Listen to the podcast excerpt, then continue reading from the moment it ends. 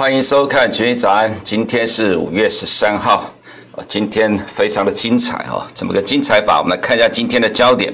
我们先看第一个部分哦。最近几天呢，我们都提到通膨预期，本来是杀死了科技股，到今天变成杀死了美股了哈。那美股我们认为会中期回档。那刚好从昨天到今天凌晨呢，有一些投资人有在 FB 上留言啊。其实我们也趁这个机会呢，好好的来回应一下哦，这个对于盘市的一个看法哈。那为什么说通膨预期杀死美股，跟美股中期的回档哈？我们先看第二个部分哈。我先提一下呢，在。昨天晚上 CPI 公布出来数据出来之前，哈，呃，我们有看到，呃，对不起，是在八点半公布的这个数据哦，实际的数据预期是三点零，比市场预期的的数据二点三 percent 还要来的高很多。那昨天在盘前的时候，我们提到说，如果是符合市场预期的话，其实还 OK，或者稍微高于市场预期也都 OK 了，大概就二点四、二点五、二点六。其实我们认为，其实美股的市场都可以接受，因为毕竟都先跌了。不过出来数据呢？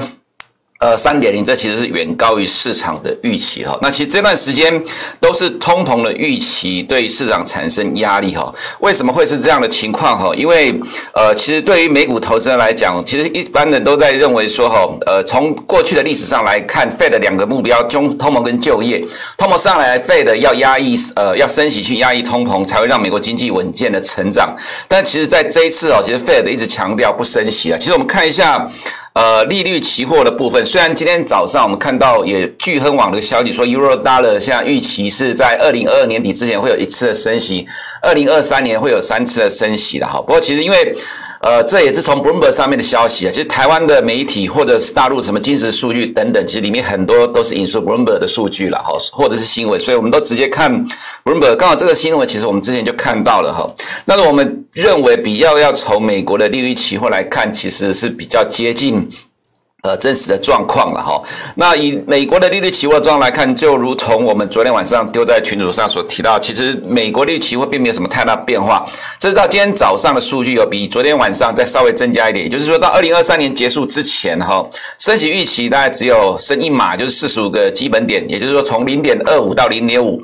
那 Fed 的升息都是一码左右，所以这个四十五个基点就是升息一码的意思。到二零二二年结束之前，利率是不会不会动的，因为是二十三个基本。点就是零点二三的意思哈，所以其实对于美国股市啊，它反映的意思是什么？它意思就是说，在美国历史上，Fed 要压抑通膨，让经济维持稳健的成长，让通膨不会失控去冲击美国的经济。为什么呢？在因为在一九七零年代到一九八零年代，美国经历了历史上的 stagflation 停滞型通膨、恶性通膨，那所以造成美国经济衰退。这个历史呢，其实在很多美国市场的呃资深投资人来讲，其实大概都有经历过了哈，所以一直在不断的强调说。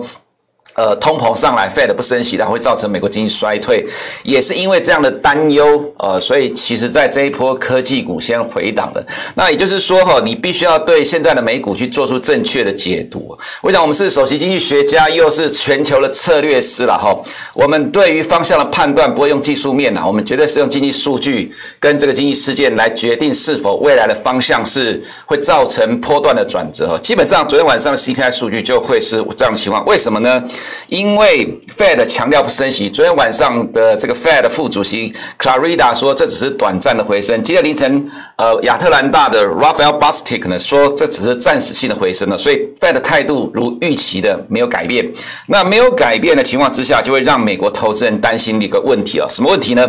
你看到三呃四月的数据呢三点零，那如果是因为基期的上升，现在还有五月跟六月的数据，最慢要到七月才七月中才看得到。如果未来两个月的数据呢，都是持续往上走，那对于现在的股市投资人而言，你还要去忍受这样的不确定的时间，至少还有两到三个月的时间，你是要继续抱着股票，还是选择先减码？那如果三个月的时间对的 Fed 来讲是很短暂的时间了哈，但是其实这对于投资人来讲是很长的时间。既然有这么多的高度不确定，一定会选择先减码。所以在昨天晚上，呃，这个数据出来之后，我们思考一下美股投资人的状况啊。我们在昨天晚上九点二十九分的时候，在发出了这样的一个 call，我们有提到说美股会从暂时的震荡转成波段的下跌了哈。那今天凌晨美股就暴跌了，这大概就是我们要讲的说。通膨预期杀死美股，哈，美股开始要进入中期的回档。我们还是强调，既然是从经济的角度来看美股，我们就不会用技术分析来告诉你美股的转折点。那么就如同在今年的呃，一月五号的时候，美呃民主党拿下乔治亚州两席参议员，我们就认为是美元的低档。去年十一月三号，拜登赢得美国总统选举，我们就说这是波段涨势的开始了哈。所以这是从经济事件还有政治事件等等各个角度来决定方向。再就是说，我们看到一个重点，我们还是强调你必须要看 Fed 如何回应这样的一个数据。昨天晚上数据刚出来的时候，Clarida 说他对于四月的 CPI。呃，这个数据它是 surprise 啊，但是他觉得美 Fed 呢是有工具可以应应的，其实最终还是提到这只是暂时性的上涨哈上升。那刚刚也提到这个 Rafa Bostic 也说这只是暂时性的，但是问题就在于这个 CPI 的上来，它到底是暂时还是趋势？这个其实只有第三季以后才知道了哈。那呃，刚刚我看到 Rafa Bostic 他说哈，其实到九月之前，美国的 CPI 都是暂时上升，九月之前都是暂时上升。另外一个是我看到白宫的幕僚说。呃，在今年底之前，美国的通膨都是暂时上升。如果他们的说法是对的，那刚刚我们看看到的，就是说我刚刚有提到这个通膨到的上升到底是暂时还是趋势？哈，其实你只有第三季以后才知道，因为第二季一定会上来，因为去年第二季的基期实在太低了。那如果第三季基期的因素慢慢降低之后，它还没有下来，那如果 Fed 说到九月之前都是往上，但他认为这是暂时的，白宫说十二月之前都。上来，这也是暂时的。九个月对美国官方而言都是暂时的。那这个其实呢，就会让市场投资人选择撤出股市了。好，先减轻，哦，先降低部位去面对未来的不确定。啊，这就是呃为什么美股会下跌的原因了。哈，所以昨天晚上的。看，呃，对于盘势的看法，我们思考了一下，我们认为大概会有这样的趋势走法哦。那么在九点半开盘之后就开始往下走了。好，那我想可能投资人对盘势的看法而言的话，我们在这里要提出来有做这样的一个转变了哈。那么再来就是说哈，第三季现在离现在太遥远了哈，这就我们刚才所提到的，会因为不确定性的因素会造成美股的中期回档。但是原物料持续的上涨不会受到美股的重挫。今天凌晨收盘普遍的哈，普遍还是维持原来的方向。这就是基本面的供需哈，来决定整个市场的方向走势。那么再来就是 WSD 的报告呢。玉米稍微的不如预期，而黄豆优于预期哈。那么再就是美国国务院宣布制裁成都涉及新疆人权的官员，中概股持续下跌。另外是昨天公布的中国信贷的状况持续的趋缓，四月的社会融资一点八五兆，远低于三月的三点三兆哈。其实做 A 股了哈，从二月十八号以来一路的下跌，就是中国的内资股民担心中国要紧缩货币政策，其实担心了一段时间之后。这个数据大概是确认的了哈，但你要说是不是这样的情况就是利空出尽了？其实我们认为倒也不尽然了。原因是因为如果美股就如同我们刚才所提到的，呃，可能会在整个五月份或者是第二季有这个波段的下跌的话，其实全球金融市场都还要面对美股的震荡这个变数了哈。虽然说 A 股可能已经提前先下跌了，就要看在接下来这一个月的时间，它能否抵挡得了呃美股的修正哈。这其实是我们对于 A A 股的看法哈，再来就是，呃，台股的大逃杀哈，科技产业有杂音，筹码混乱，当冲融资都是变数了哈。虽然短期跌升，但现在换美股跌，这个其实美股跌是台湾的考验。你看在台股的部分呢，我们做个说明哈。那其实今天的重点哈，还是在 CPI 的部分，因为这个数据呢，决定了未来的一个月啊，甚至可能一季的走势哈。那其实这个数据实际的三点零哈，其实是积极的因素造成的。那积极的因素，它很有可能的确会拖到第三季以后。所以其实对于市场操作者而言哦，其实它其实会产生很大的很大的压力。有什么压力？我们再往下看哈。我们先看一下，呃，两年、五年、十年的平衡通膨率都是这十年来新高的水位，也就是说，市场投资人他认为美国的通货膨胀指标接下来会持续的上升。那其实反映在呃这个扣除通膨十年公债殖率，它其实也上来了哈，因为其实美国经济成长呃还是会支撑的这个十年公债殖率，所以其实整个殖率的角度，它其实是变成在今天是大涨了四个 percent 多哈。但是我们也回到刚才所提到的升息预期。不管是 Euro Dollar 或者是美国的呃利率期货来看呢，其实我们比较倾向看美国的利率期货啦。也就是说，其实现在对于呃，接下来 Fed 的动态来讲，普遍还是比较处于冷静的态度，对于这个升息啊，并没有那么的热烈的急切期待了哈。那也是因为这样的关系哦，既然是不升息，但是美股却回档，它其实反映的是通膨可能会造成美国经济的衰退这样的压力。这个就像什么哈？这个就像去年的呃。一月的时候，中国封城，所以呢，呃，就造成了 A 股期，呃，造造成中国经济大跌。可是中国的股市其实并没有大跌，反而是在二月下旬欧洲封城，轮到三月中美国开始封锁之后呢，美股一路崩盘。为什么？因为在已开发国家里面。呃，很少有所谓的政府基金的护盘，所以一旦发生某个事件，你可以预测得到未来的经济数据跟企业获利怎么走的时候，它就会直接反应。这就跟现在的状况是一样。既然 Fed 不升息，投资人认为接下来发生的通膨可能会冲击美国的经济，让美国经济数据跟企业获利往下走，自然选择先退场观望。哈，这就是美股下跌的主要原因。所以，其实对于美股来看，我们可以看到哈。呃，道琼指数在一呃五月十号的时候还创新高了哈。其实我们有看到投资人的回应说了哈，说其实我们在呃昨天的时候讲到盘的时候，其实这个盘是一个筹码面的修正的哈。那现在看起来是不是还太偏多？其实我们要强调一个状况了哈。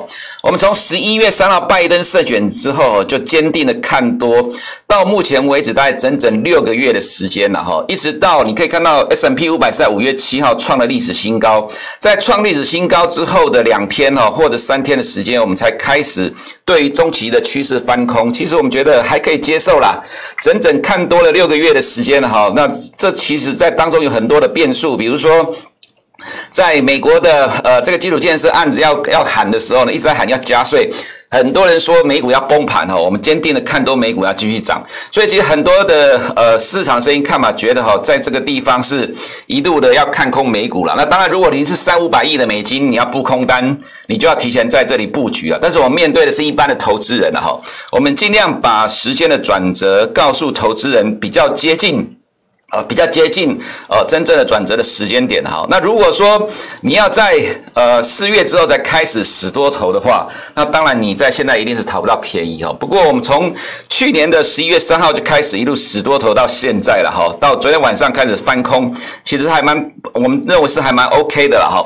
那如果说你要再看目前这个盘势而言哈，还是要从基本面的角度去判断市场的趋势，技术面的话只能让你。呃，在这个盘势中不断的被扒来扒去，一下做多，一下做空，你其实是很难看清楚市场的方向的哈。再来就是我们看到科技股的走势哈，今天我们就不一一的呃把这个图秀出来，因为基本上今天的美股大概就是全面的下跌重挫，Apple 跌了二点四九个 percent 呢，来到两百天均线了哈。那其他的这些 FNG Plus 的公司基本上全面的下跌哈。那这个全面的下跌还会反映多久了哈？其实坦白讲，我看到昨天晚上。的欧洲股市哈，没有受到美股下跌的影响，我也在想说，其实今天晚上会不会反弹呢？不过其实看到今天凌晨的收盘，美股的跌幅扩大，昨天晚上欧洲股市没有跌，今天下午应该会补跌，所以其实也不用去期待欧洲股市的状况了哈，毕竟全球股市还是以美股来马首是瞻了哈，所以其实，在美股的三大指数，我们还是强调，其实对美国投资人而言的哈，三大指数里面，其实真正被当作美股的指标的是 S M P 五百，那其次是道琼，那再来才是呃纳斯达的部分。那我们还是强调说，其实你要看到这里面的分别在哪里哈？呃，纳斯达从二月这一波的一路下跌，它其实反映的是同样逻辑，就是十年公债殖率上涨会冲击科技股。那么到最后这边是由道琼的创新高带动了纳斯达创新高，这个其实在我们之前。都提过，这个都完全符合我们的看法。那么到这一段的下跌，它其实跟这边的下跌逻辑其实是一样的，但其实这边反映的状况可能会比这边来得更严重。原因就在于市场认为 Fed 没有去应对。呃，接下来升息的情况，所以没有什么意外的话，它会进入的一个中期的修正走势。那你会说现在讲是不是太慢了？其实我们在四月二十九号的这个节目的时候，你如果有兴趣回去找一找哈。四月二十九号的时候，在这个节目就提到一件事情，就是说我们看到 Apple 呢。五百亿美元的呃九百亿美元的库藏股利多不涨，我们看到 Alphabet 的五百亿美元的库藏股利多不涨，我们看到很多大型科技股公司的财报优于市场的预期，股价不涨，所以我们认为进入五月之后的科技股会高档震荡嘛，哈，那其实高档震荡回档，它其实回档幅度是比较大，但是其实到目前为止来看的话，大概就要进入正式的修正了哈，所以其实对于投资人而言，我们还是强调，我们经常在这个节目中提到我们的看法，我们认为。全球金融市场，其实你只要看美股就好了，因为美股怎么走，其他股市一定会受到影响哈。那只有那个最烂的 A 股呢，不管美股创新高一路跌，那接下来在美股下跌的过程中，A 股会不会破底，我们就等着看吧哈。那虽然说可能已经先跌的会相对的抗跌，不过因为要测试时间还蛮长的哈，所以投资人你就要去等待呃这个市场调整完哈。再来就 SARS 的部分。也在 CPI 的因素的影影响之下，哈，破了三月二十五号的低点。那么从这个情况来看的话，这还是筹码面的修正啊，还没有结束。那我们看一下十年公债殖利率的话呢，就开始往上走高了哈。那这个其实再继续往上走高，就带动了利差的扩大哈。不过这个其实会对股市还是会有点压力啊。所以对于美元的走势呢，美元在近期这里呢就开始会震荡筑底了哈。那震荡筑底的情况之下呢，其实我们认为这个再再跌低档空间是有限的哈。欧元的话呢，短线上上涨空间也有限哈。再来就是看到基本金属的部分啊，基本金属其实今天的走势，呃，完全没有受到美国股市的影响了，所以我们还是强调，这还是基本面供需的问题了哈。铁矿砂涨了二点八四 percent，螺纹钢跌了零点四七 percent，其实还好啦。上海热压涨了二点三二 percent 哈，所以其实对于整个基本金属的状况来看，它还在维持原来基本面需求非常热络的方向。铜材小跌零零点五五 percent，不过呃，相关的个股哈，其实股市就是股市相关的跟原物料股票，其实它没有受。没有受到这个价格的支撑，就是原物料价格支撑，其实还是受到整个股市的影响，所以普遍今天都是重挫回档，这是很正常的情况，因为毕竟股票的性质跟原物料性质还是不一样哦。呃，大部分的股票投资人他会分散持股去配置哦，那所以说当整个市场在跌的时候，他是全面的卖出调整自己的资产配置，所以在股票的部位哈，基本上是属于会全面下跌的情况，也不会说出现谁是强势股会一路涨了，到最后全部补跌了哈。目前的美股就是大概是这样的情况，呃，所以其实对于这些呃原物料股来讲的话，我们认为其实会进入跟着美股的回档，不过可能回档完之后，在下一个阶段，呃，它还是会主轴，还是市场的主轴哈。原油的话呢，呃，维持原来的呃这个全球解封的需求哈，所以今天是涨了一点二三 percent，黄金是小跌零点七二 percent。那 WSD 的前瞻的报告了哈，我们可以看到。对于二零二一跟二二年度的状况来讲啊，黄豆的呃库存的情况其实是比原先的市场的预期全球的部分哈减少是还要来得好一些了哈。所以说，其实黄豆的价格呢，今天的走势哈是比玉米还来得强。那玉米对于二零二一年到二零二年度的这个需求的状况来讲，是比原先市场预期来的稍微的。差了一点了哈，所以说其实这个状况就造成今天的玉米小幅的下跌。不过因为市场它并不相信呢这一次的 WSD 的报告对于玉米数字的预估了哈，所以其实这个对于玉米也只有短线短暂的小幅的下跌而已。中期来讲，我们认为哈还是会随着。市场对于中国的需求还有库存的乐观预期，它的价位都还有这样的呃多头走势还是会呃持续维持哈，这是在原物料的部分。那黄豆也持续的上涨，创了二零一二年以来的新高哈。外资在亚洲的动态哦，昨天是大幅度的调节，韩国是大卖超啦，所以其实不会是只有在台湾的部分。昨天台湾虽然小卖超，可是今天美股重挫，外资在台湾今天就会大卖超了。好，所以你也不要因为昨天卖超缩小就说没事了哈，其实还是有事的，因为。台湾虽然跌深了，可是外资是跟着美股在操作。如果美股接下来进入中期的回档的话，那么其实外资的调节还是对市场会产生压力的哈。我们看一下港股通的部分哦，北水的买超开始放大了，但是能不能持续很重要。二月之前，北水是持续的买，所以。呃，这个港股的香港科技股指数才有涨了这么一大段哦，但是在二月之后一路跌，原因就是港水呃这个北水买的变少了，另外是中国不断的打压，还有中国的科技股就在美国的 ADR 呢不断的下跌，所以造成了科技股指数破底了哈。那我们认为昨天只是跌升反弹，而且如果反弹过不了均线，这其实这还是一个下跌的趋势了哈。其实对于投资人来讲，你对香港股市我们认为还是要比较保守一点来看待哈。那恒生指数昨天虽然反弹了哈，这是破颈线的多头抵抗，我们认为整个趋势上还是比较保守一点。沪深股通外资其实没有什么琢磨了哈，那沪深三百。我们看到这里也是多头的抵抗，不过就如同我们刚才前面所讲到的哈，内资才是关键的哈。为什么说呢？虽然说贵州茅台连续两天的反弹，但是我们看到其实关键的金融股，呃，其实普遍上非常的弱，非常的弱的情况之下，A 五十里面金融股的占了四十二 percent。如果金融股持续偏弱的话，其实在这个过程当中，就是金融股一路的下跌哈，让它不断的慢慢的往下盘底的一个状况。如果未来还有面对面对国际股市的变数的话，金融股也不转强，其实。A 五十要上涨，我们认为几率是不高的了哈。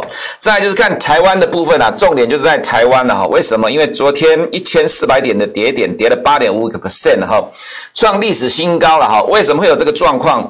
台积电会是其中的一个原因了哈。那台积电我们昨天提到本周会补跌哈，昨天的确。盘中跌到大概五百一十八，呃五百一十三左右，后面又拉起来哦。台积电是控指数的关键哦。不过问题在于，现在的股价已经反映完了二零二三年的获利预估啦。其实这样讲你就知道是下跌找理由了哈。这也是为什么外资不买的理由。因为如果要从全球的相关的半导体公司来比较，其实台积电的本益比的确是偏高。那可能很多人不会了解这一点吧哈。那所以当反映到二零二三年的股价的时候，就必须要有更大的力度来刺激哈。所以在 ADR 当然也有女股神一直不停的卖，那在台湾的部分外资不买，就形成了两边的走势在同步走弱的情况，所以台积电变成会是台股的负面因素之一哦，这是第一个。第二就是我们昨天提到了很多的。呃，科技产业的基本面呐，哈，那其实这些科技产业的基本面呢，呃，在三呃四月底的时候就已经有些股票在呃酝酿先跌了哈，所以说一直到营收公布，呃，再来利多不涨，它其实造成了很多的筹码面的大调整，原因是看到利多不涨的情况，所以有一堆股票往下跌哦，比如说像我们之前所讲到联发科或联咏啊，不过其实我们都是在起涨之前的两个礼拜讲的啦哈，所以其实它后面涨了一段，本来就有反映基本面，到后面。就是市场的修正，所以这本来就是正常的情况了哈。那当然说，其实这种情况的话，我们看到指数跟个股在调整修正，当然是要提出预跟做出决定。既然是这种情况，当然就暂时不要再看这些股票了。另外就是长融的部分哈，呃，就像我们在前两天所提到的，如果碰到这种状况的话，强势股也会补跌。但是如果你可能对于现货市场不懂或不太了解，不知道现货市场怎么运作，你可能就会去跑去。去买这些强势股哦，但其实我们是劝投资人不要啦，尤其是在现在的市场趋势已经几乎确定转空的情况之下哈，在台股任何强势股都会补跌，其实在美股也是一样了哈，这是呃市场的操作惯性了哈，所以其实不要在这时候傻傻的去呃去跑去买强势股了哈，其实都多多少少都会有补跌的情况之下，那可能你去买强势股就会参加它的补跌了哈，那像中钢我们也是在。呃，前两天就提到钢铁的景气还没有结束，因为我们也看到价格持续在上涨，但是这个时候你只能等待股价的落底了，这就是筹码面的修正而已了哈。金融股呢，即使在前两天创新高撑住了指数，然而昨天也是重挫了哈，因为强势股都在补跌，所以科技股呢，呃，形成了三个月头部了哈。其实这多头在这边开始不断的退场，我们要强调，目前的台股它的问题不在基本面，为什么？中长期的趋势来讲，基本面是 OK。短期来讲有杂音哈，科技股尤其是在上游的半导体这一块，短线上有杂音，还有评价面的杂音。但中长期是 OK。但是啊，我们这里看到技术面快速的往下跌之后，反而在盘面上我们看到的是什么？技术分析在短线上来讲有什么意义吗？其实意义在降低了。为什么？因为盘面上现在变成的问题是。呃，融资的多杀多，还有当冲的问题哦。那因为在盘面上很多人在做当冲，你可以看到成交量在下滑，反而当冲比重在上升。昨天杀下来又是爆量，杀下来爆量，它其实在盘中不断的震荡，它其实是产生背后意义是很多投资人在操作的时候看到盘势。